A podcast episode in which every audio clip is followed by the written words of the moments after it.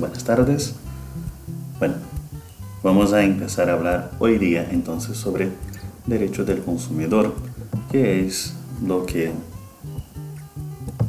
qué es lo que necesitamos hablar ahora. Entonces, sobre el derecho del consumidor vamos a hacer algunas precisiones, algunas muy importantes y otras vamos a desarrollar en otro momento. Pero aquí va a servir para hacer una introducción a esta parte del derecho. Bueno,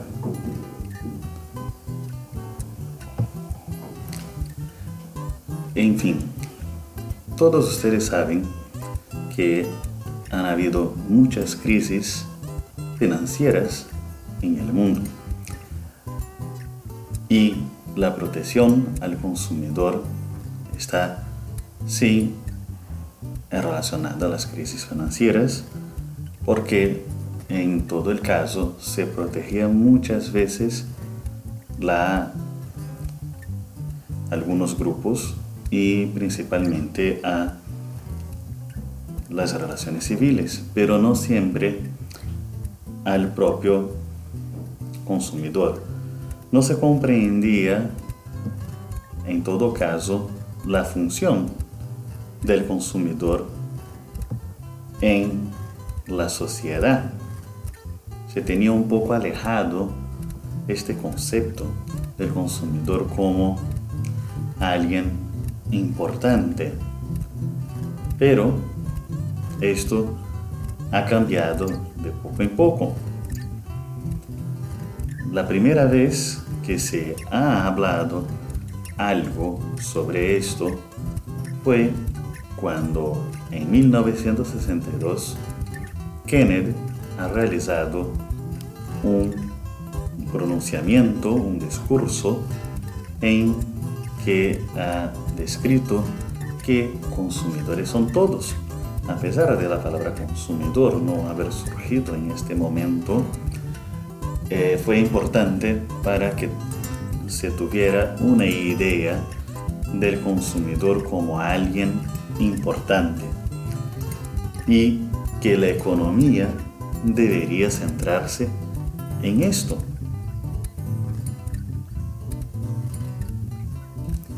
Después de este discurso de Kenneth, varios otros países han tomado decisiones parecidas.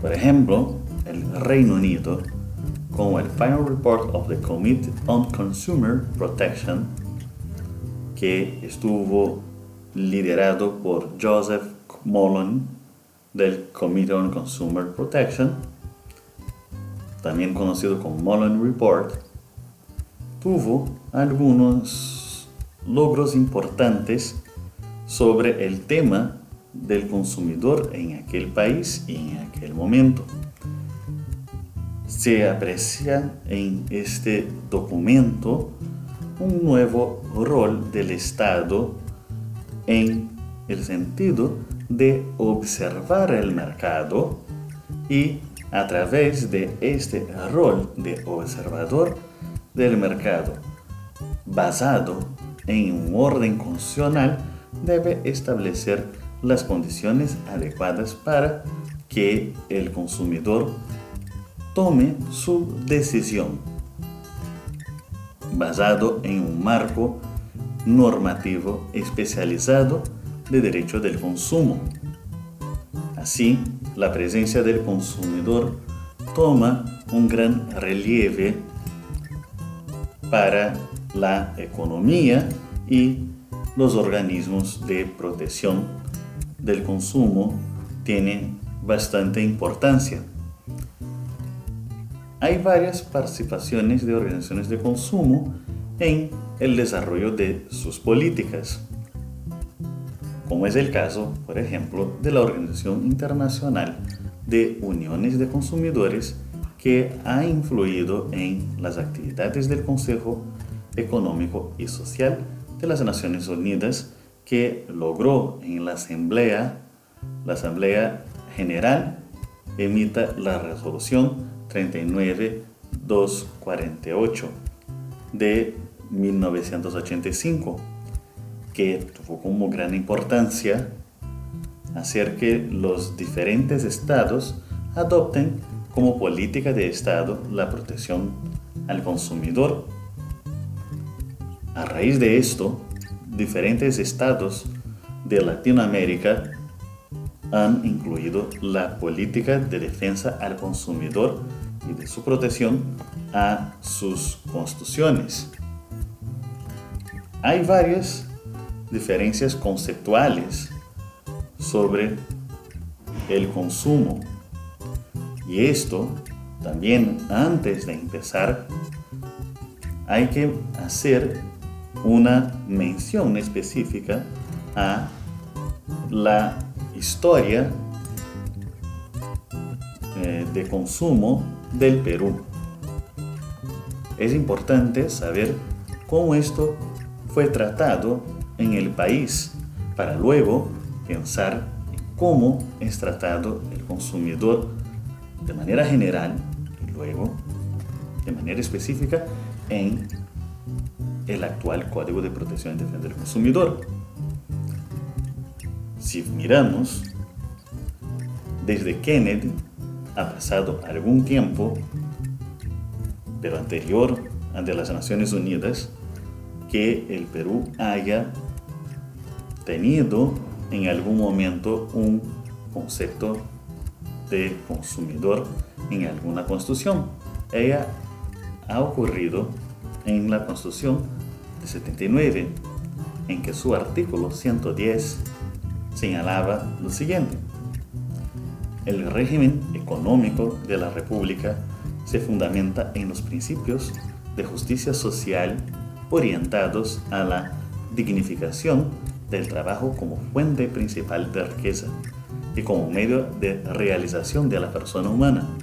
El Estado promueve el desarrollo económico y social mediante el incremento de la producción y de la productividad la racional utilización de los recursos, el pleno empleo y la distribución equitativa del ingreso. Con igual finalidad, fomenta los diversos sectores de la producción y defiende el interés del consumidor. Bueno, solo al final, dicha constitución menciona el consumidor, pero lo hace simplemente mencionando solamente con el decreto 036, decreto supremo 036 de 1983, que se da una norma de protección al consumidor. En este entonces, ese decreto que perfeccionaba el artículo 110 de la Constitución, en su artículo cuarto, mencionaba, para los efectos de este decreto supremo, se denominan, primero, consumidor, a quien, mediante contrato verbal o escrito, adquiere bienes, fungibles o no, a la prestación de algún servicio. Como se puede percibir, la definición del consumidor aquí es bastante amplia. A la vez, no garantiza mucho la protección del consumidor. Entonces hay un problema aquí, porque a pesar de existir un cuerpo normativo que define consumidor, este cuerpo normativo deja bastante, bastante brecha para en realidad configurar una relación de consumo.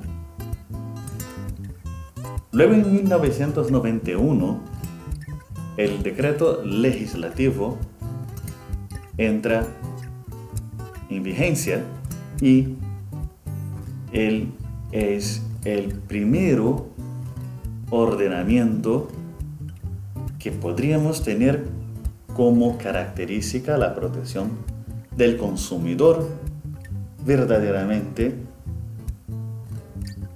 y no solamente de manera amplia. Es el ordenamiento que estuvo vigente anterior a la legislación actual. Y este decreto legislativo 716 incluyó algunos derechos considerados esenciales en otros estados y por organismos internacionales. Marcó un punto de quiebre importante para el desarrollo del mercado al otorgar e instituir un mayor dinamismo a la figura del consumidor y establecer un marco normativo encuadrado dentro de un sistema de libre mercado. Sabemos que eh, en este momento todavía no estábamos en el orden constitucional actual. El Perú no estaba con la constitución actual. Obviamente, este decreto legislativo va a ser adaptado a la constitución de 93 que es un movimiento bastante sencillo y bastante obvio para cualquier ordenamiento jurídico. Sin embargo, es necesario hacer la recepción de las normas constitucionales anteriores. Pero de igual forma, no estaba completamente alejado de los principios que nortean la Constitución de 93.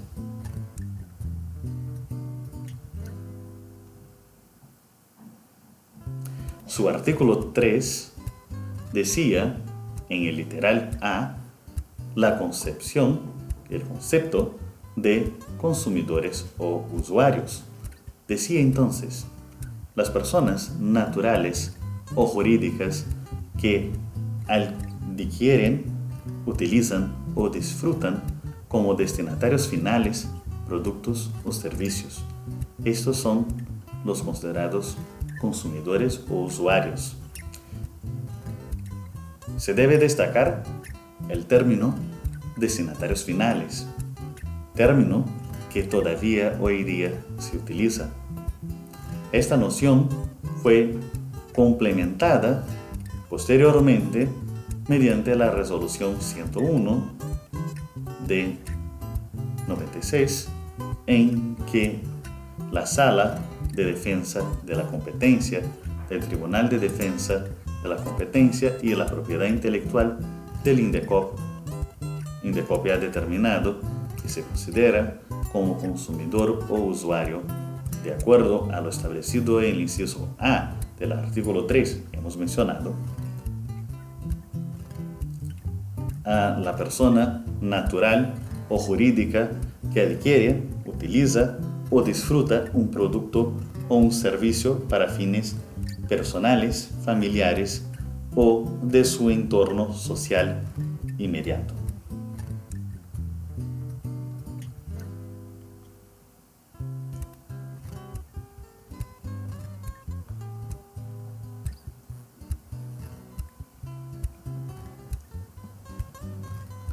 La Constitución de 93 ha establecido en su artículo 65, el Estado defiende el interés de los consumidores y usuarios.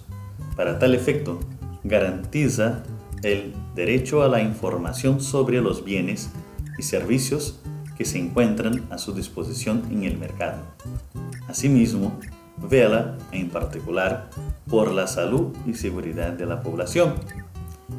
Vemos aquí una mención expresa al consumidor y un mandamen a realizar una interpretación adecuada a la definición de consumidor y un ordenamiento jurídico más definido.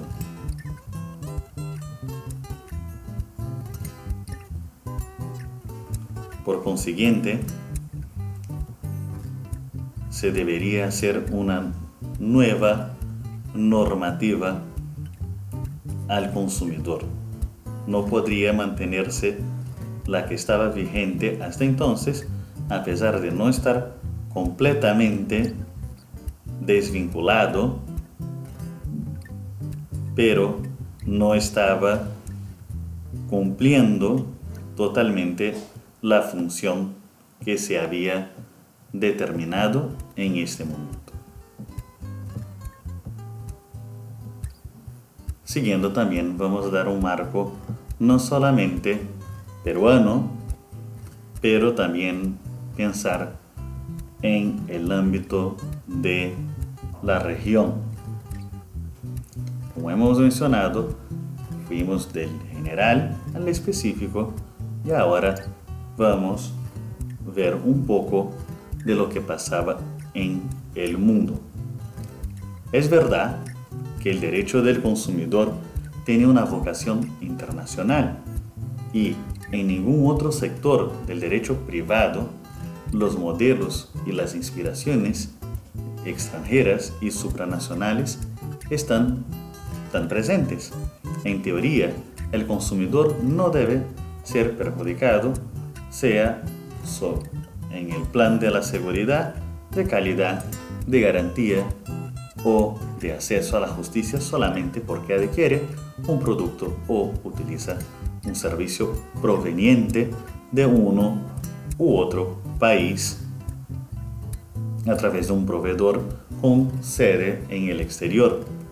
En teoría, el consumidor turista o viajante, aquel que adquiere productos y servicios en otro país, debe poder contar con una protección mínima a sus intereses, así como aquel que asistiendo a la publicidad de fabricantes ubicados en otro país, resuelve contratar a la distancia o por medios electrónicos.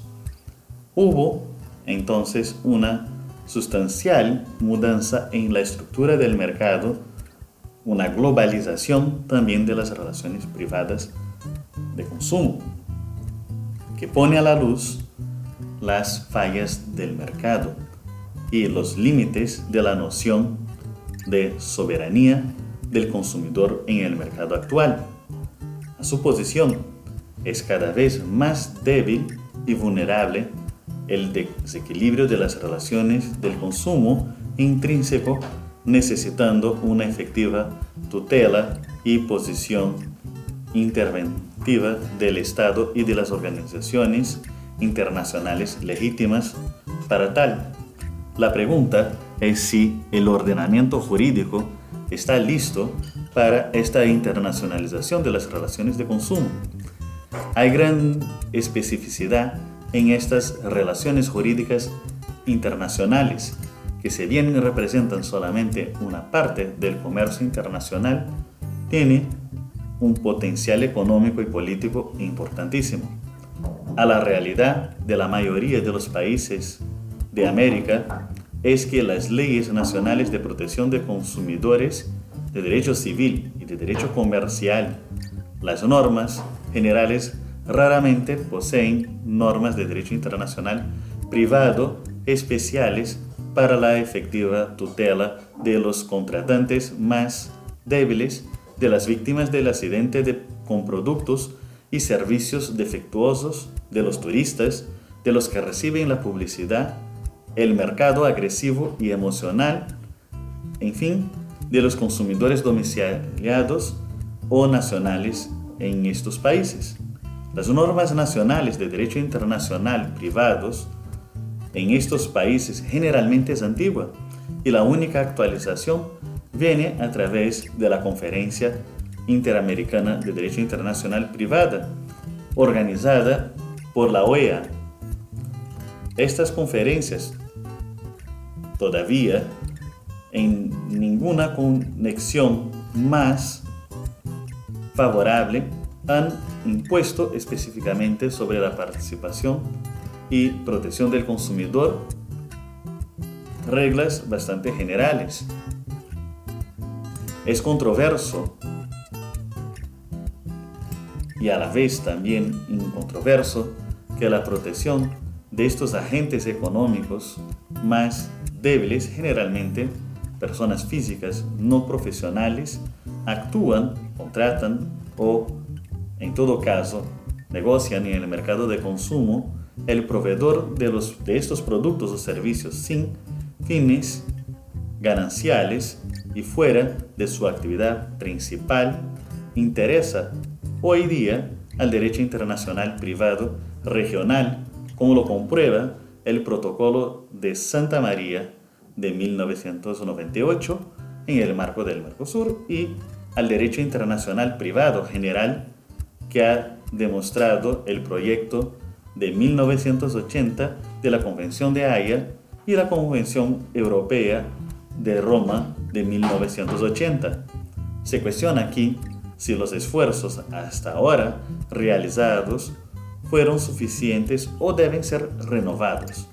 Las normas nacionales deberían ser suficientes para proteger al consumidor en el nuevo mercado sin fronteras o al mismo tiempo en que no deben ser utilizadas por los países como nuevas barreras y libre circulación de productos y servicios de los países integrados que pertenecen a una zona de libre comercio o unión aduanera como el NAFTA, el ALCA, el Mercosur, la Comunidad Andina, se nota todavía que las normas nacionales reguladoras del comercio internacional, así como el derecho uniforme del comercio internacional o la denominada lex mercatoria, generalmente no se preocupan en proteger al consumidor.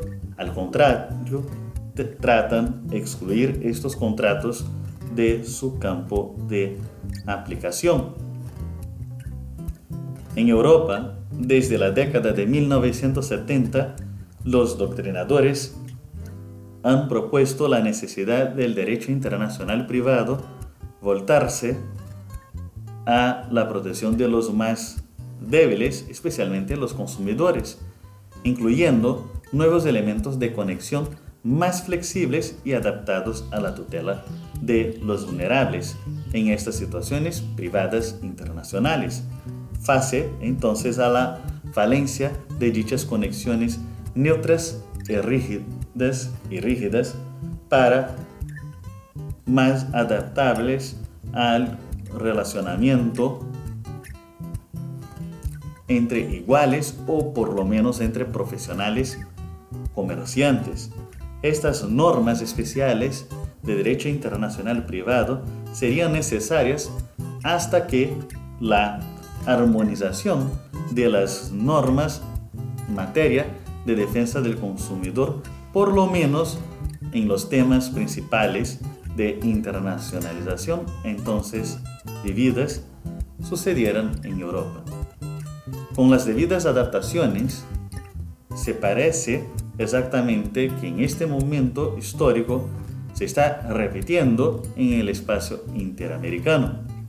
El sistema interamericano está claramente abierto al comercio internacional y la regionalización, pero aún posee un ordenamiento jurídico lleno de lagunas legales y también es insuficiente para proteger los agentes económicos más débiles de su mercado, los consumidores. Una evolución sería necesaria. En este sentido, algunos doctrinadores uruguayos y argentinos sobre el estudio de la protección del consumidor en situaciones internacionales han, han relacionado algunos temas que merecen cierta revisión. Ahora bien, hay algunos temas que basados también en el sistema globalizado de mercados, es importante mencionar, aunque sea para terminar esta pequeña discusión y ampliarla más adelante. Es mister establecer claramente cuáles son las especificidades de las relaciones de consumo internacionales si comparadas a las relaciones comerciales internacionales. Cierto es que en el comercio internacional también hay barreras de lengua, barreras de falta de información, a las normas y costumbres distintos, a las dificultades y la inseguridad en la entrega y en el pago, la dificultad en la garantía, en el nivel de calidad y el servicio posterior a la venta. Pero estas dificultades se califican cuando el parcero, el partner contractual, no tiene una especificidad, es decir, es una persona que no conoce los temas, es decir, un consumidor. La primera de las especificaciones del consumo internacional es pues el desequilibrio intrínseco, informativo y de especialización entre los partners contractuales internacionales, face al estatus de asimetría informativa del partner consumidor. El comercio internacional, las relaciones de compra-venta o de prestación o, en todo caso, suministro de servicios entre personas con sede en países distintos generalmente ocurre entre personas jurídicas o profesionales, comerciantes e, en todo caso, y en todo caso los empresarios. Luego, especialistas y profesionales para que puedan movimentarse en el escenario de los negocios internacionales. En el consumo internacional no es esta la realidad. El partner consumidor es atraído por métodos agresivos de marketing, por ejemplo, telemarketing, teleshopping, ventas emocionales de time sharing para turistas o por precios reducidos. Descuentos, reducción en los tributos, envíos gratuitos, por el censo de aventura, por juegos, apuestas, premios o por su propia ignorancia cuanto a las dificultades en las transacciones transnacionales.